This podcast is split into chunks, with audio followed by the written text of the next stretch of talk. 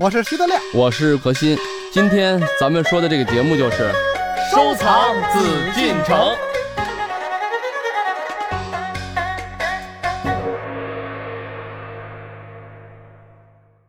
欢迎朋友们继续回到我们的艺海藏家，我是主持人永峰。在我们今天收藏紫禁城的板块当中呢，我们还是邀请到何徐人也组合和我们一起来说一说宣德炉。我们知道，到了明宣宗宣德年间，宣德炉的铸造使得铜香炉达到了顶峰阶段。原本是焚香专用的器具呢，发展成为造型争奇斗艳、制作精美绝伦的珍贵艺术品了。我们的嘉宾德亮也是宣德炉的收藏者，那么他在收藏的过程当中有着怎样的感悟呢？接下来和我们一起来聊一聊宣德炉。欢迎走入艺海藏家。这个宣德炉，我觉着啊，可以提两点，就咱们宽泛的说啊。嗯。一点是什么呢？就是刚才我们介绍，它都是按照三代的青铜器的器型重新做的这个黄铜的炉子。嗯。为什么要按三代的器型？这是中国的一个中国人的一个叫做这个文化心理，就是金不如古，古必胜金。嗯。哎，最好的厚古而薄今。最好的年代是什么时候？尧舜时期呀。嗯。那是这个中国开天辟地的时候，皇帝皇帝对我们这个啊，炎黄子孙能为尧之民，那是最牛的、最好，老百姓最幸福的。其实那会儿等于是原始社会，对，人可能平均寿平均寿命二十多岁。关键那时候还吃生肉呢，哎，一大堆人出去打野牛去，但是那但是中国人传统人，尤其是这个文人的这个，这就是中国一个传统，包括你看现在就是永远是过去的好。尊祖嘛，咱们有一句话叫“尊老爱幼”嘛，对吧？嗯，幼吾幼以及人之幼，老吾老以及人之老啊。就是中国这种文化呢，传承了上千年啊，就这种概念。就是它不不能说好坏啊，就是好肯定有好的地方，但是不好也有不好的地方。对，比如说我们武侠小说里就有这种劣根性，最信什么呢？最信古代传下来的一个武林秘籍。对，我要是能拿能拿到一个前朝的。传下来的武林秘籍，那我一定能练成天下第一。凭什么呀？凭什么呀？凭什么以前那书，你拿本以前的书就就能最好呢？另外，我得到但是武侠小说里还好多都是奇遇，实际我觉得武侠小说里面功力最高的都是人家输入真气，这才管用。我看这个古籍是一回事，主要真气。还有一个就是得到一个上古神兵，嗯，这是我，你比方我是一个练剑的啊，剑客啊，我要能拿到一个。上古时期的宝剑，那我天下第一了。那你可够贱的，因为我们都知道，过去的冶炼技术跟现在肯定是没法比啊，肯定我们这个冶炼技术是越来越好的嘛。嗯，哎，这是肯定的嘛。所以这是中国人的一个文化文化心理。但是中国人里面的传承的文化的感觉和概念不一样。可是咱们打仗的时候，我看也没用以前的这越王勾践打去 呀，对吧？啊，还是要尊重，我尊重。我觉得还是这这这这一点哈，就是复古。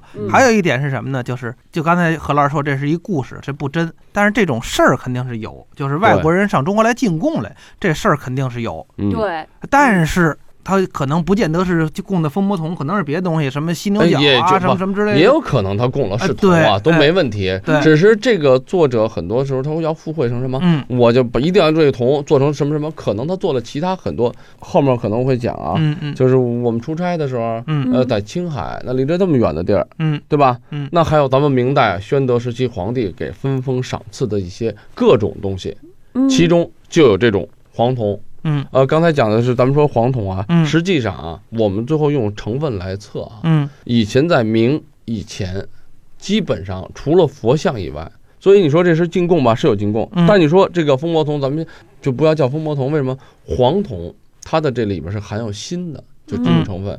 然后呢，以前咱们最用的最多的，你看为什么叫做青铜器？青铜器发白是含锡量比较多的，嗯啊，那就是说冶炼技术还不够嘛。然后还有一种就是纯铜，我们就叫做红铜，嗯，那就是纯粹的铜的成分，我就提炼铜，对吧？对，就是紫铜啊。以前咱们用的最多的就是这两种，但是在明代开始呢，对佛像就是做永乐那时候做了很多，像我们也搞过这方面研究，永宣款的这种佛像啊，经过现在科技手段的我们的去检测，然后除了这个佛像以外的东西，就是器皿中没有发现在这个宣德之前是用黄铜的。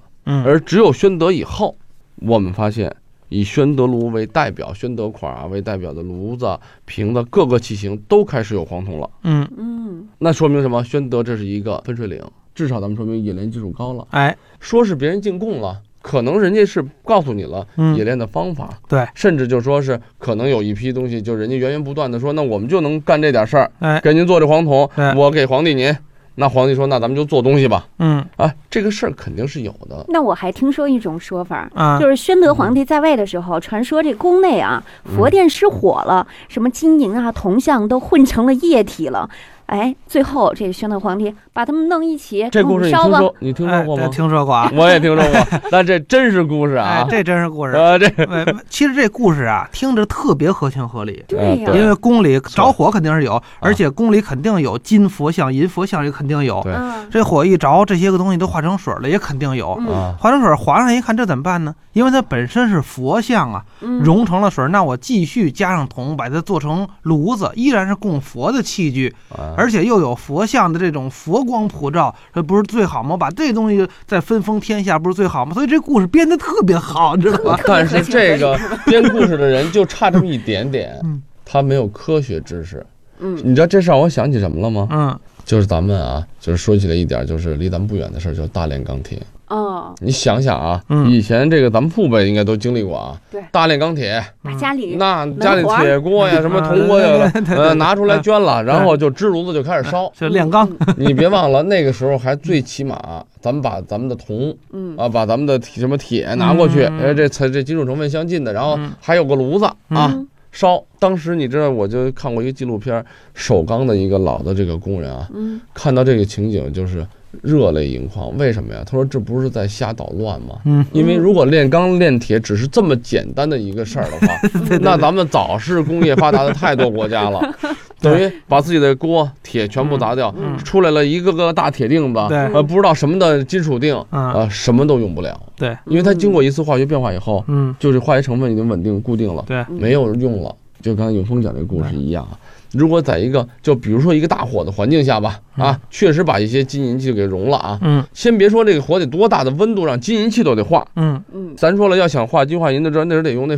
咱说激光那喷枪，对。你才能融，一般的火你可烧不了金子，对对对那么真金不怕火炼呀、对，您一般的木头的火，你想烧它，就这个金银佛呀都化了，完了还得融在一块儿。那木头大梁啊完好死，啊，不是，还那屋子一点都没坏，这个这事儿咱们不先不提啊，还得再融在一起，融在一起以后，这个这个融完的这些残渣啊，嗯。那都是叫做渣子，然后呢，咱还能用，还能做铜，嗯，那那你想。还能做出那么漂亮的宣他这个德炉对他这要没有一点点说，他但凡有一点科学知识，都都编不了这笑话儿。但是这个啊，这个这个故事啊，很浪漫呃，一但是对后世影响很大，嗯。就是大家都认为，就是甚至在前几年都认为，宣德炉，尤其好的宣德炉，道代的、明代的宣德火炉，烧炉，一定是含金银的，嗯含贵金属的。就是你嗯现在看市面上很多介绍宣德炉的书，都是这么写的。说那炉子为什么颜色那么漂亮？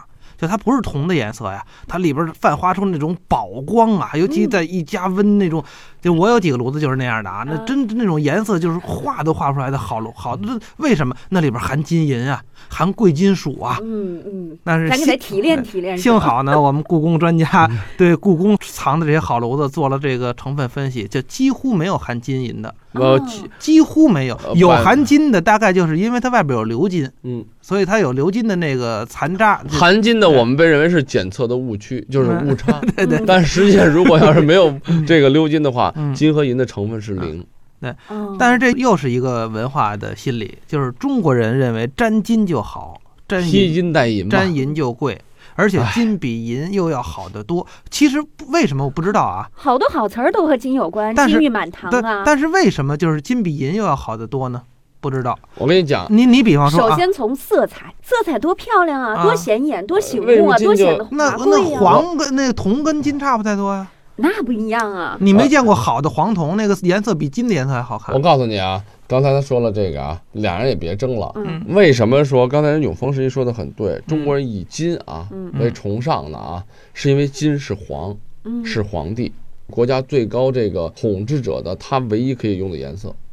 哎，为什么咱们说了，金的嗯田黄嗯对吧？包括黄铜，实际嗯黄铜是合金铜，嗯真正的铜不是黄铜，那是什么颜色？是红铜。刚才我讲了嘛，红铜就是纯铜。中国是一种，这是一种虚重的，或者是一种不是，呃你看咱们现在所有的拍卖图录上啊，嗯，就是同样的东西，比方说我看有那个，比方说花钱，就是就是特别漂亮的宋代的花钱啊，都一样的，金的和银的价格能差上六七倍。比方这个银的花钱都是倒带的，都好的差个零儿。哎，品相都好的，这个银的花钱大概能卖五十万，那个金的就能卖五百万。那你看我们现在市场上金一克三百九十八吧，嗯银一克也就八块多。好，还有一个问题啊，刚才这是说咱们说从文化心理上来角度来去讲啊，嗯啊，大大家对金的一种崇拜啊嗯等等啊，还有一个从技术角度来讲，如果嗯咱们学过化学就知道了，金这个成分呢是很稳定的金属，。稳定对。嗯，如果你要把它去加工，咱们很多你看有做金银的这种手段啊。嗯啊，等等，你说金子真正纯金，为什么咱们电视曝光光什么的？嗯我买的什么什么品牌，咱不说了啊，我不知道，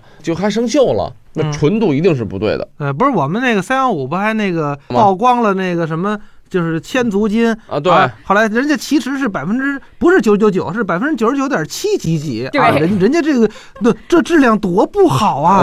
我觉得特我有看完以后特感动，是吧？对，对我们真是太关心了，我们老百姓真是啊。说一个乱七八糟的事儿哈，挺好玩的。呃，当年开发十三陵，挖出了一个金棺，嗯，哇，呃，就是万历皇帝的金棺。哦，我见过。哎，当时这个金棺呢锈了，金是不会锈的嘛，嗯对，它但是一般的环境下是锈不了。它只是在很特殊的环境下它锈了。金的锈是什么颜色？铁锈你知道什么色儿？知道。哎，我什么色儿我不知道深红。色，深红色，哎 铜的锈是什么色儿？铜的锈，哎哎，我觉得是绿的，哎，对，红斑绿锈嘛。啊对，银的锈是什么色儿？黑的，哎，黑了，呃，嗯得拿洗银水洗那个首饰，对吧？对啊，金的锈是什么色儿？不是红的吗？你见过金的锈吗？那是我臆造的。哎，据说啊，当年见过这个金冠的，当年的那些个老人说啊嗯，金绣五彩，五彩啊，就是你拿出来一看，这个绣啊是五彩的，就是它只是在那个墓道里那种特定的环境下，它长出来一身锈。那是不是纯金？结果呢，不是百分之这个一百的金。呃，不可能，哎现在没有百分之一百的，九九九九嘛。然后当时呢，请郭沫若先生来指导，嗯，然后这个郭沫若呢，就是这个一定得把它清了啊，把这个清了以后复那个金棺的本来面目。所以你现在看到那个金棺，就是已经被清过锈的。对哦这个事儿呢，被无数的考古学者和那些个卖古玩的啊，我这是从卖古董的那个老人那儿听来的啊，就大骂呀，就郭沫若什么都不懂啊。那个是历史性啊！你你把那个金绣的给弄没了，是漂亮了，变新的了，可是这种锈，我们还可以从别的地方拿呀。你没有了，你你上哪儿去找呢？就是这种金锈就很难得，就像青铜器一样，那青铜器是要有的是要保存它的绿锈的，对吧？哦你把青铜器那锈如果咔哧掉了，你还能再上那种好几千年的那种锈色吗？没有了啊这。意思就是包浆了。哎是吗，对，类类似包浆吧，嗯那也不完全是包浆。嗯，但是呢，又有另外一种说法，就是说你一定要把这锈清除了才能保存它。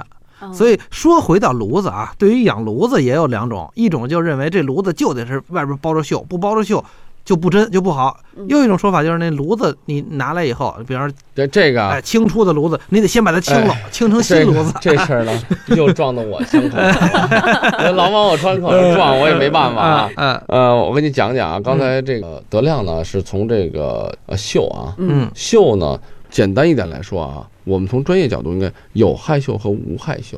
呃，就是为什么我们说有的锈我一定要清？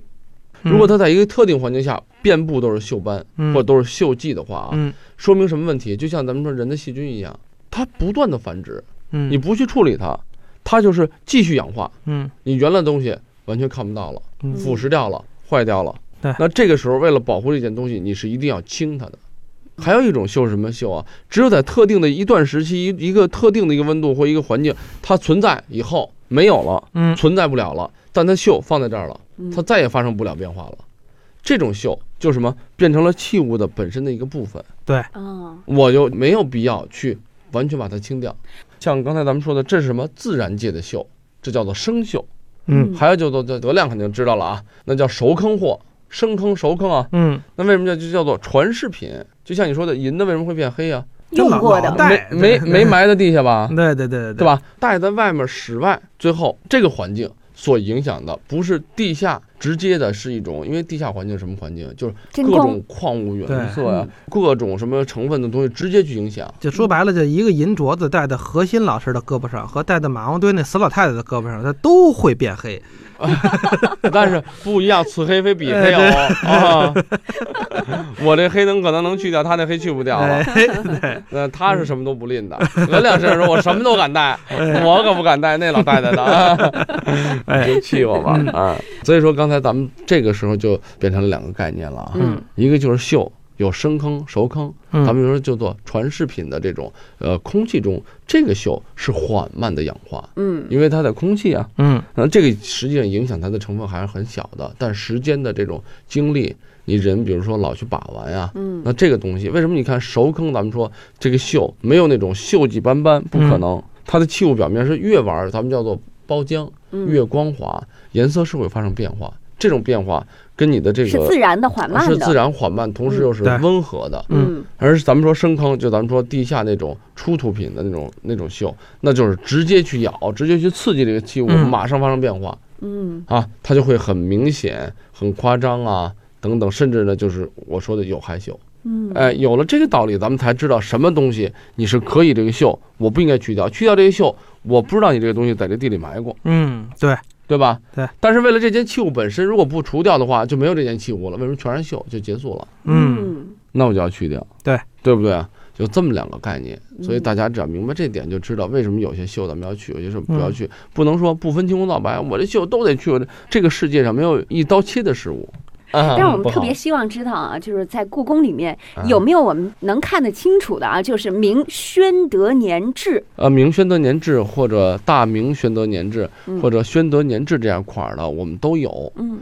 但是都有呢，这里面我也跟大家说，实际上呢，这些款儿所代表的肯定是这个时代的东西。嗯。但是我们目前所底下属大明宣德年制这件炉子，它在我们档案中，比如说明代的档案啊，记录了这个炉子干什么用，在哪儿用的，然后跟这个档案文字，也就是说啊，文字、器物，还有它款式，还有它的功能等等，都完全吻合的，就这么一件，就是故宫里面有这么一件是我们认为是标准的，如果说是炉子的话，就标准的宣德炉的样式。嗯，嗯这个炉子呀，这都因为我嗯玩儿这东西啊，我也花过点钱买过。呃，在市场上来说呀，一般认为就是没有宣德三年或者宣德本年的标准器。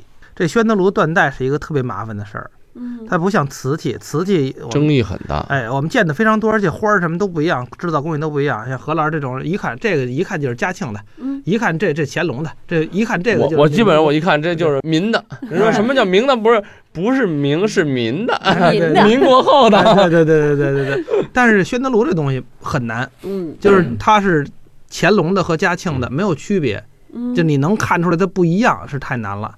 呃，明的和清早的也基本没有区别，知道为什么吗？很难。因为材质一样。为什么咱们大家很多就是那可是瓷器不也材质一样吗？它是瓷器画的不一样，而且釉色不胎也一样不一样。胎不一样，釉的发色、釉色的这个画工啊等等啊，对实际上它不一样的地方很微妙。因为铜，咱们大家一说玩起这个，对，咱们说宣铜器的时候啊，嗯一说这些东西，那那首先确实这个是材质类东西，就跟你玩嗯寿山石似的，嗯你总得看这东西是不是寿山寿山石啊。嗯别人拿一块巴林跟你说是寿山啊，嗯对吧？嗯此物非彼物了嘛。所以说，既然是铜，而且是我们也经过科学的检测过这些铜的话，就会发现它成分基本差不多。嗯，嗯那你说我无非不就是早做一点，晚做一点，很难看出对来。，器型也基本上一样。玩起来这东西是有难度，但你说有没有能看出来，还是有它的时代特征。那就是说，我现在拿一戒指和明朝那一戒指其实也差不多，是吗？那差远了。第一，首先制造工艺不一样，你现在都是机械制造，那会儿纯手工打造啊。对啊第，二，你拿这比比方说是铜戒指，明朝的铜和你现在的电解铜是不一样的。第三，明朝镶没那么高的纯度。镶明朝那镶的东西和你现在镶的，甭管是松石啊，是钻石啊，又不一样。这次包浆也不一样啊，你现在的东西没有包浆，明朝东西一看就一代鉴鉴定大师 嗯徐德亮老师，诞生了。我这个骗骗小姑娘没问题的。啊，我们今天说到了宣德炉哈，那其实宣德炉呢还有很多的故事。刚刚我们说到了，虽然有不靠谱的哈，至至少有很多可以讲的东西吧。对对对，而且呢还有，其实我觉得最为关键的，也是朋友们可能最上心，并且呢特别想听的。就是怎么来鉴定？我们刚刚徐老师说的那些对不对？能不能成为鉴定宣德炉的一些重要的依据啊？这问题我可以告诉你，但是我悄悄的告诉你，我不能告诉这个这这个玩家。现在他已经是大师了，我要再告诉他多了，他他他该超过我，我怎么混饭吃啊？行，那咱下期节目您悄悄告诉我和我们的听众朋友。好，没问题。那下期我不来了。这里是艺海藏家。说到这儿，我们也就能够理解宣德炉为什么那么受人们的青睐。正是因为在他身上围绕着有许多解不开的谜团。您看，就在故宫里面的宣德炉，都得经过无数次的论证，才能证明它是明朝宣德年间的器物。那我们手上的宣德炉又该如何辨别呢？好了，朋友们。这个问题呢，我们留在下期节目当中和大家共同来探讨，请大家继续来关注我们艺海藏家的收藏紫禁城。本内容由喜马拉雅独家呈现。